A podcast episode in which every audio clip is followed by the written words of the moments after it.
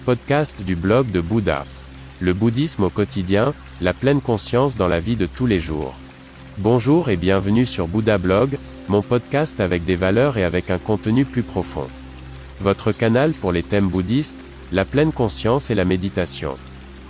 Je m'appelle René et je suis très heureux que vous soyez là. Pendant de nombreuses années, j'ai vécu dans un temple en Chine, j'ai été ordonné moine, j'ai étudié les arts martiaux et la philosophie du prince indien.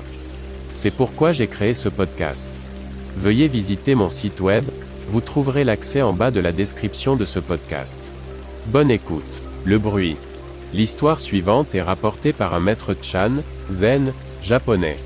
Au cours de ses voyages à travers l'Asie, le maître a visité différents monastères, temples et de nombreux autres maîtres du Chan, zen.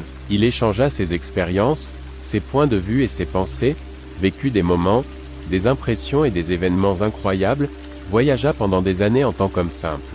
Sa réputation dans son pays était sans faille, les gens attendaient son retour pour qu'il puisse raconter ses pérégrinations. Même l'empereur du Japon entendait les histoires du maître voyageur, et plus l'absence durait, plus la curiosité augmentait, on voulait savoir ce qui était arrivé au maître lors de ses explorations, comment étaient les autres pays, quelle nourriture, quels enseignements, quels idéaux unissaient les gens là-bas.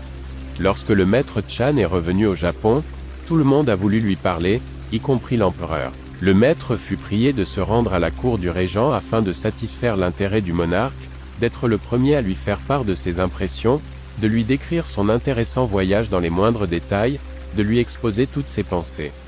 L'empereur avait soif d'aventure et de nouvelles connaissances. Le maître Chan s'inclina respectueusement devant le souverain et resta dans un profond silence devant le trône, les hommes se regardèrent, s'examinèrent, observant chaque mouvement sur le visage de l'autre. Le maître sortit alors de sa poche une petite flûte qu'il avait accompagnée dans tous ses déplacements, avec laquelle il avait joué aussi souvent que possible et qui lui était chère. Il la porta à sa bouche et joua une seule note, reposa la flûte, garda à nouveau le silence, les hommes se dévisagèrent un moment, le maître remit la flûte dans sa poche, s'inclina, se retourna et partit. Le monarque était complètement étonné, sans voix, qu'est-ce que cela voulait dire? Le maître voulait-il l'insulter? N'avait-il pas de respect? Devait-il le faire revenir? Mais l'empereur ne fit rien, il se mit à réfléchir longuement à la rencontre. Le visage du maître apparaissait sans cesse dans ses pensées, le son, le bruit de la flûte s'inscrivait profondément dans sa conscience. On raconte que l'empereur n'oublia jamais l'incident et qu'il trouva lui-même l'illumination dans sa vieillesse.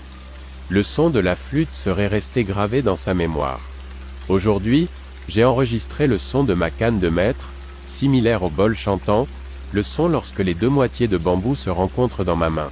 Il n'y a pas de plus beau son que le grincement de dents d'un copain.